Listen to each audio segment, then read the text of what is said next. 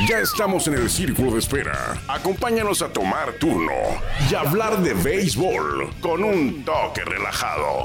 Aquí empieza Círculo de Espera. Muy buena tarde, noche. Qué gusto que pueda estar con nosotros. Hoy es viernes 18 de septiembre y agradezco que nos pueda acompañar para Círculo de Espera Radio. Transmitimos a través de la legendaria la 1550 AM, un eslabón más de Grupo Cadena. Yo soy Armando Esquivel y aquí se habla de béisbol, en particular del béisbol mexicano y de los toros de Tijuana.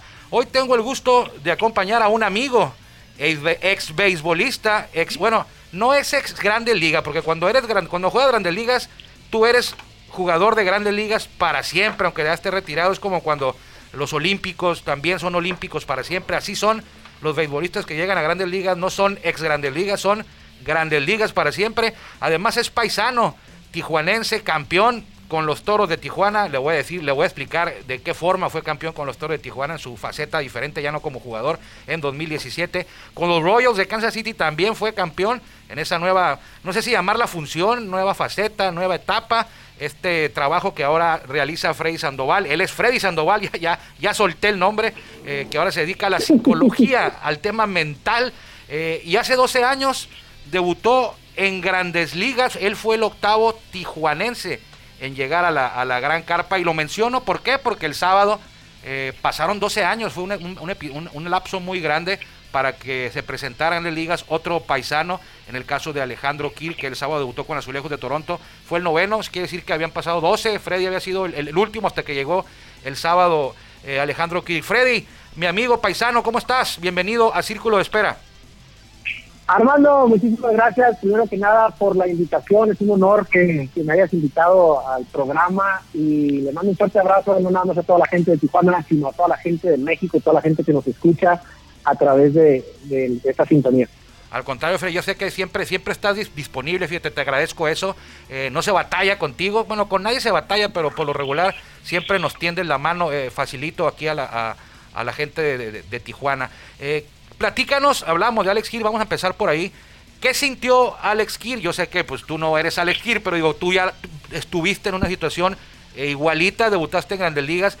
¿Qué crees tú que sintió Alex Kir cuando se entró al terreno de juego para debutar en Grandes Ligas? Ay, ay, ay, me pongo chinito cuando me haces esa pregunta, Armando. Todavía, a pesar de que hace, pues, fueron hace ya 12 años, ¿no? De, de mi debut en Grandes Ligas, todavía siento esos sentimientos y emociones, ¿no? Y te lo puedo decir que es algo de lo más bonito que he pasado en toda mi vida, aparte del nacimiento de mis hijos. Pero al mismo tiempo, de una manera a lo mejor rara, Armando, es, es como un peso de encima. ¿Sí me entiendes? Tienes una, una meta que has trabajado toda tu vida, porque creo que es importante que la gente sepa que, que nosotros le dedicamos 8, 10, 11 horas al día a esta meta y fallamos demasiado. Entonces, al lograr llegar a ese escalón finalmente, es como si como si estos miles de, kilos se te cayeran de los hombros. Y así como que como que tu cuerpo descansa. En ese momento, mira, me me sigo poniendo chinito, ¿no? Tu cuerpo descansa y, sientes alegría, sientes emoción, o sea, lágrimas, te lo puedo asegurar, no sé, pero yo lloré, te lo puedo asegurar que, que Alejandro también, eh, no pudimos dormir toda esa noche, o sea, ¿me entiendes? Es, algo tan grande, tan grande que hemos esperado todas nuestras vidas que finalmente se culmina eh, en, ese, en esa llamada telefónica, ¿no? Y te digo, es algo que a veces es imposible o muy difícil de poner en palabras. Sí, tú te refieres al momento que, en que te hablaron, y yo creo que ese, ese momento no se te olvida. ¿Dónde estabas tú cuando te hablaron por teléfono para decir que ibas a grandes ligas o cuando te lo dijeron? ¿Te acuerdas como si fuera ayer? Lógicamente. Se hace cuenta que pasó ayer, pero sí, hermano, yo estaba jugando todavía, de hecho, eh, para la gente que, nos escucha, eh, generalmente en el mes de septiembre, en los años anteriores, el roster de Grandes Ligas se expandía, el primero de septiembre se expande y es cuando suben a jugadores. el equipo de AAA en ese año, en el 2008, estábamos por pasar los playoffs. Entonces, a mí en lo personal, a mí no me llamaron el primero de septiembre, eh, de hecho, yo pensé en mi mente, ¿no? Digo, no, pues ya no me subieron. O sea, es muy raro que suban a alguien después del primero de septiembre. Y pues yo me fui a jugar los playoffs y todo eso, entonces perdimos eh, la, una serie de cinco juegos, perdimos el quinto juego, el día 6 de septiembre, y después de eso me llamaron a la oficina y pues lógicamente te lo digo sinceramente, hermano, yo entré a la oficina así como que, bueno, ¿y qué quieren estos vatos? O sea, no me van a seguir, ¿me entiendes? Ni, ni me cruzó la mente de que, me, de que fuera una posibilidad. Y, y la, la, verdad, lo primero que se me vino a la mente fue, bueno, ¿qué hice? ¿O qué, qué problema hay? ¿no? ¿Qué, qué onda? Sí, ¿qué, ¿qué, pasó? Y ya me llamaron, ¿qué le pasó? Me llamaron a la oficina y pues lógicamente no no no me dijeron que me estuviera en la liga, sino me dijeron, Freddy, queremos felicitarte por el gran año que tuviste, queremos decirte eh, aquí los coaches que fuiste eh, nombrado el jugador del año de la organización, uh -huh. que es la presea más alta de cualquier organización, ¿no? Y así como que, wow, o sea, qué curada, ¿no? En los próximos días te van a hablar para pedirte la medida del anillo, te van a dar un anillo el año que entra, muchas felicidades, continúa trabajando como siempre has trabajado. Y así okay. como que, bueno, muchas gracias. Me despedí de ellos, Armando, les di un abrazo, que les vaya muy bien, ¿no? En el invierno, nos vemos el año que entra. Y en eso yo camino hacia abrir la puerta de la oficina. Abro la puerta y en ese momento, cuando la puerta está como a la mitad, el manager me dice, ay, por cierto, me dice, y ya me paré yo y dice, ah, por cierto, dice, continúa trabajando igual de fuerte que siempre mañana cuando llegues a Anaheim y yo así como que, ya te lo digo, sinceramente yo sí me quedé viendo así como que, y le dije, ¿qué? Y dice, sí, dice, mañana cuando llegues a Anaheim, eh, sigue trabajando fuerte. Y yo así como que, ¿qué? O sea, te lo digo sinceramente, me quedé parado, o sea, no sabía qué me estaba diciendo. Ajá. Fue como un trabalengua, ¿no? Y ya me dijo, sí, dice, mañana te va, vas a jugar en Grandes Ligas, y yo así que diga, me pongo chinito otra vez. En ese sí. momento así como que, y, y le dije, ¿no? Le dije, dije, y le dije una, una, una mala palabra, ¿no? Le digo, no me digas, no estés sí. pegando conmigo, ¿eh? Sí, sí, sí, sí. Y dice, no, dice, es en serio, no, hombre, pues imagínate, ese esto fueron abrazos y todo. Y sí, pues lógicamente al día siguiente yo, yo fui para Anaheim y ya fue cuando debuté el, el día 8 de septiembre. ¿Contra, contra quién te puede evitar debutar, Freddy? Contra nadie, contra los Eso, famosos eh, neo, neoyorquinos, contra los Yankees de Nueva York. Contra los Yankees. Y tu primer hit no fue contra los Yankees, no fue en tu debut. Tu primer hit fue nada más y nada menos que contra el Rey, Félix Hernández. Cuando, cuando era Félix Hernández en su prime, te tocó pegarle tu primer, tu primer hit en las ligas fue contra él, ¿no? Armando, te tengo una anécdota que no mucha gente la sabe. Dale. Te la voy a contar lo más rápido, lo más rápido no, que no, tómate tu tiempo, dale, dale. Yo debuté el 8 de septiembre. Eh, Mike Socha siempre fue conocido por, eh, por inmediatamente meter a los novatos, ¿no? Para sacar todas esas maripositas, Los toda nervios. esa ansiedad, esos nervios. Sí, Y, sí, da, sí da nervios, día- sí da nervios. te lo digo sinceramente, Armando, yo no tuve nervios. Eh, los nervios llegaron después. O sea, Ok. a la hora de yo estar en el círculo de espera, de pararme en home plate, eh, fue algo muy natural. Mm. No, cero nervio. Eh, a lo mejor porque es algo que yo había visualizado toda mi vida, lo había eh, vivido en mi propia mente, que fue algo súper natural. Ok. Cuando yo vi ese elevado, lógicamente Bobby Abreu la cachó allá eh, contra la barda, que fue el tercer out del inning. Ujú. Y yo al dar la vuelta, o sea, pisé primera base, cachó, cachó el elevado, y así como que en ese momento, Armando, me empezaron a entrar los nervios, incontrolables, ¿eh? Al punto de que llegué al dogado, puse mis cosas y fui a agarrar un vasito de agua.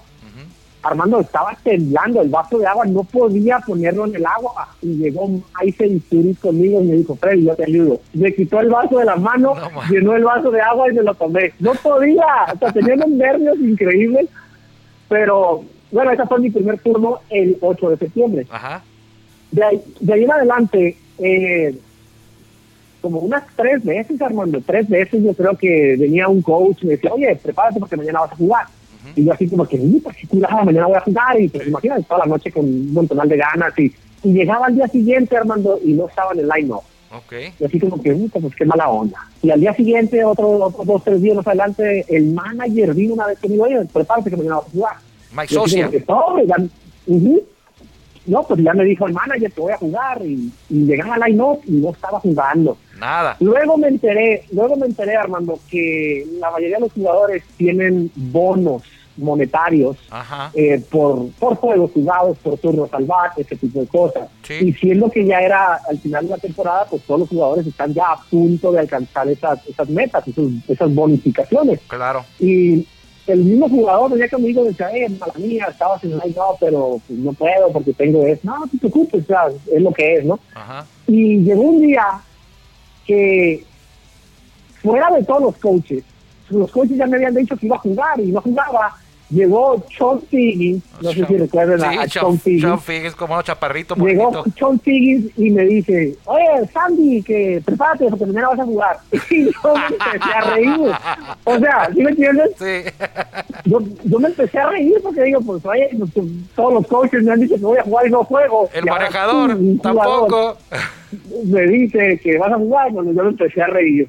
Y ya, pues, yo, la, la verdad, toda esa noche, pues, no voy a jugar. Ni siquiera me lo dijo Figgins. Y, al día siguiente llego yo y veo el line-up y ahí estoy bateando el séptimo bate. Figgins era el Y bueno. que, digo, no, hombre, pues Figgins era el bueno, pero ese era el que dejé de hablar yo.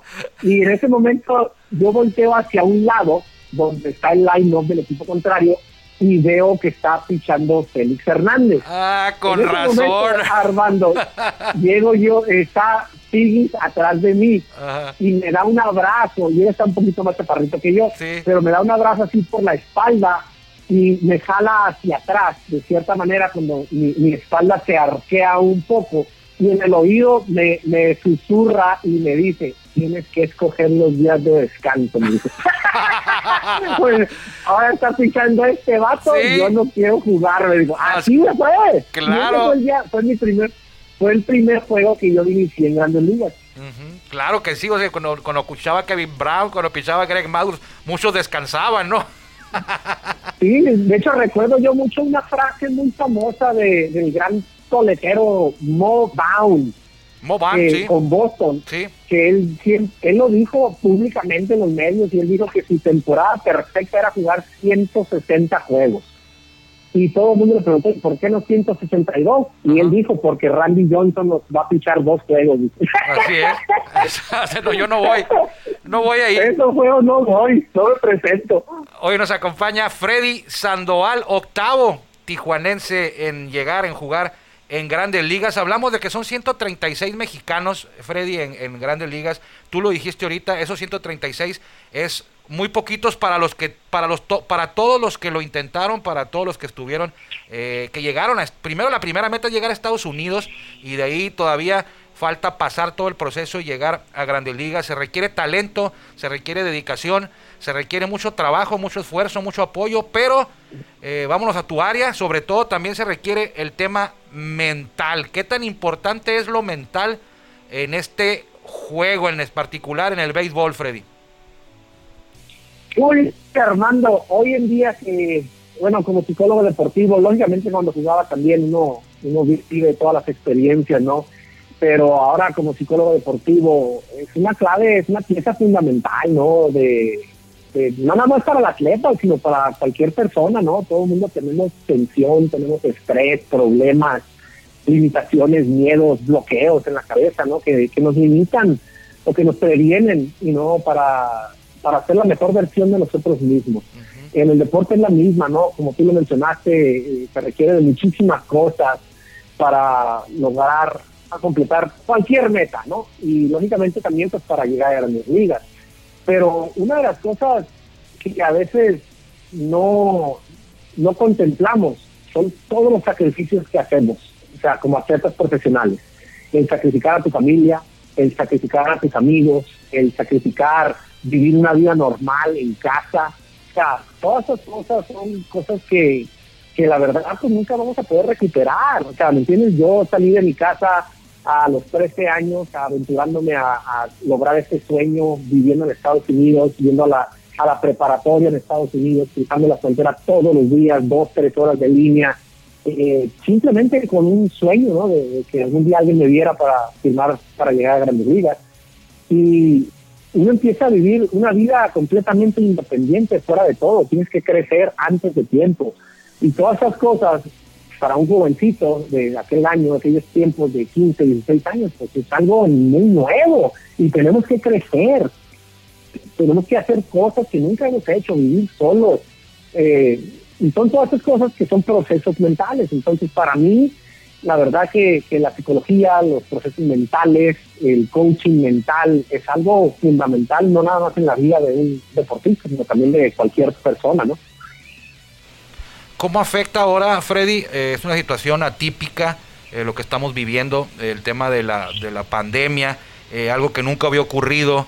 Los beisbolistas pararon, en, vamos a hablar del béisbol mexicano, los últimos juegos oficiales fueron los de la Liga del Pacífico el año pasado, bueno, este año en enero los que llegaron a la final, pero ha habido una pausa, un parón muy prolongado y todo este tema de la pandemia que tiene a lo mejor algunos eh, les afecta, les puede afectar, cómo puede afectar todo esto, eh, no la gente, sino a los deportistas de alto rendimiento, como son en este caso los beisbolistas. ¿Cómo les puede afectar esto en el tema mental?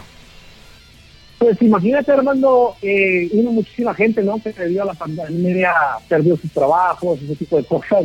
El beisbolista, por más que, amemos el juego y todo, es un trabajo y es lo que provee para nuestras familias. Entonces, imagínate el monto, ¿no? De estrés que se acumula, de no poder proveer para tu familia, de no poder hacer lo que te gusta para poder traer dinero a la casa, para poder alimentar a tu familia.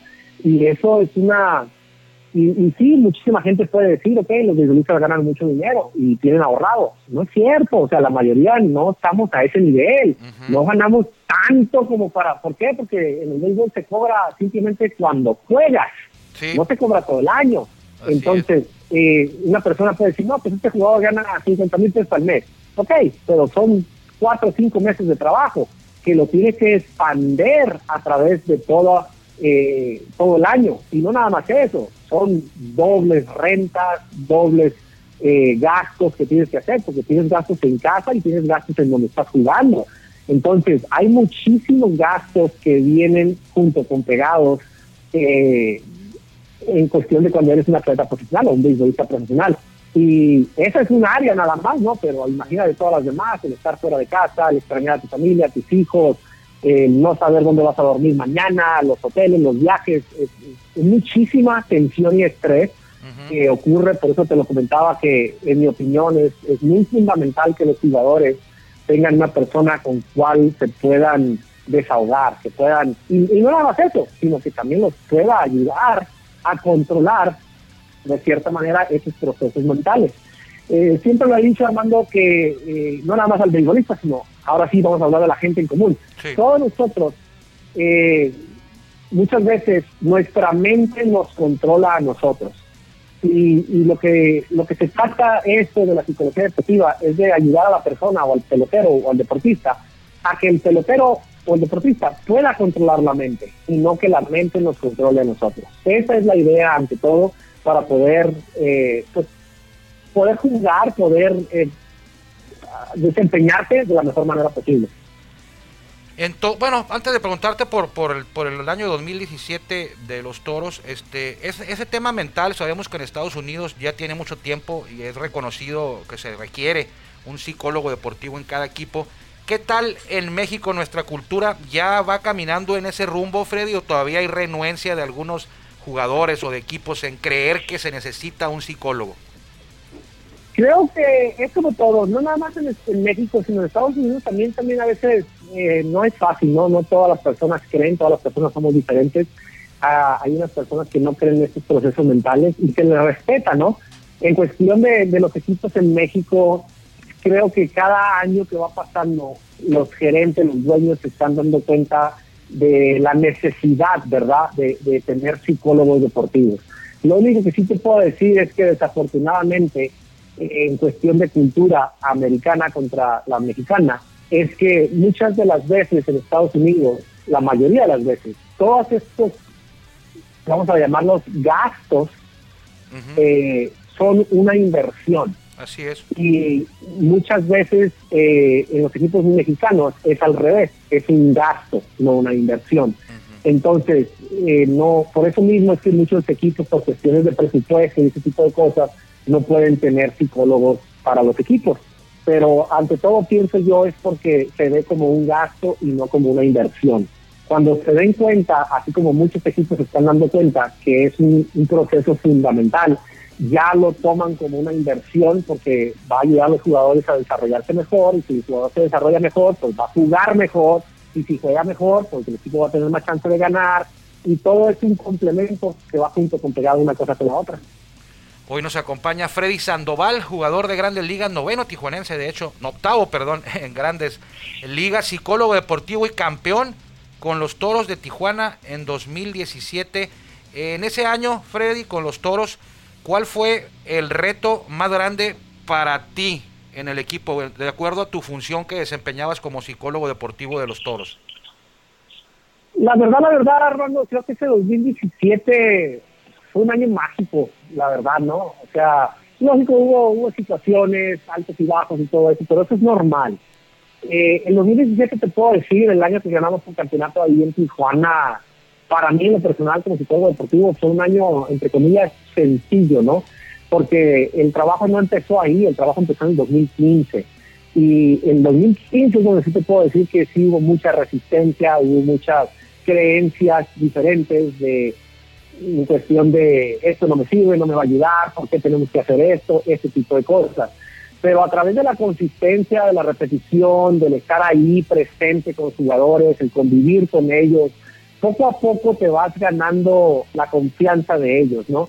Y te puedo decir que el campeonato del 2017 empezó en el 2015, en esa comunicación, en esa relación con cada uno de los jugadores, en ganarse la confianza de un jugador, ¿no? De que en realidad estás ahí con buenas intenciones de apoyarlo, de ayudarlo y que no vas a compartir información con nadie, ¿no? Que siempre pues es algo que, que uno duda como persona, ¿no? Y si le cuento algo, va a ir con la gerencia y les va a decir que tengo un problema.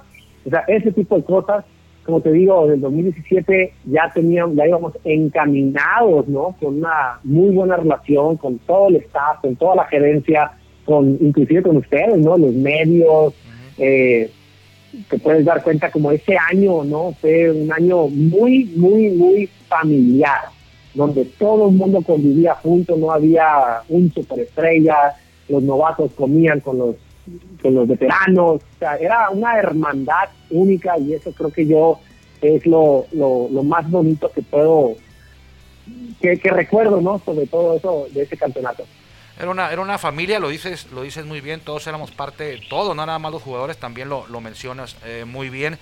Era un equipo fuerte, eh, mental, eh, pero ¿quiénes eran los pilares de ese, quiénes fueron los pilares de ese equipo? Digo, todos eran fuertes, por eso se quedó, se logró el campeonato, pero seguramente en ese grupo de jugadores habría uno, dos, tres, cuatro sobre quienes se recargaba todo el tema mental que cargaban con el equipo. ¿Quiénes eran, Freddy? Pues mira, desafortunadamente por cuestiones de confidencialidad no te puedo decir exactamente qué jugador era. Lo que sí te puedo decir, hermano, es que en el 2015 trabajé con un jugador en todo el año. ¿Con uno? En el 2016, con uno, nada más. Toda la temporada del 2015. En el 2016 fueron siete o ocho jugadores, si no mal recuerdo. En el 2017 fueron 19 jugadores individualmente. Entonces me preguntas ¿Quiénes? Saca el roster y saca 19 jugadores. Todos esos trabajaron conmigo individualmente. Y si te pones a pensar, pues de los 30 que eran el roster, 19 trabajaron conmigo individualmente y los otros 11 recibían información, no nada más mía, sino también de los otros jugadores, pues porque ese era, vamos a llamarlo de cierta manera, era la cultura que se creó, de puro positivismo, puras cosas buenas, de de la convivencia, si mal no recuerdo, o sea, todos los días convivíamos juntos, nunca veías a un jugador comiendo solo, nunca, todo el mundo estaba, era una hermandad, como una familia, y eso para mí, eh, una frase muy famosa, ¿no? De Bobby Cox, que mi gran paisano y de mis mejores amigos, Jorge Cantillo, siempre hablaba de ella, ¿no? Un campeonato no se gana en el campo, un campeonato se gana en el clubhouse. Y, eso era lo que teníamos nosotros, teníamos esa hermandad, esa familia, ese apoyo incondicional de un jugador hacia otro y de un coach hacia los jugadores y de los coaches a la gerencia. Como te digo, era algo, fue algo mágico, la verdad. Freddy, nos queda poco tiempo, desgraciadamente aquí eh, estamos en, tenemos que estar, somos regidos por el, por el reloj, por el tiempo. Eh, me gustaría que le platicaras a la gente eh, qué es lo que haces actualmente, cómo puedes ayudar no solamente a los deportistas, cómo te pueden contactar. Eh, así que aprovecha estos últimos minutos, por favor.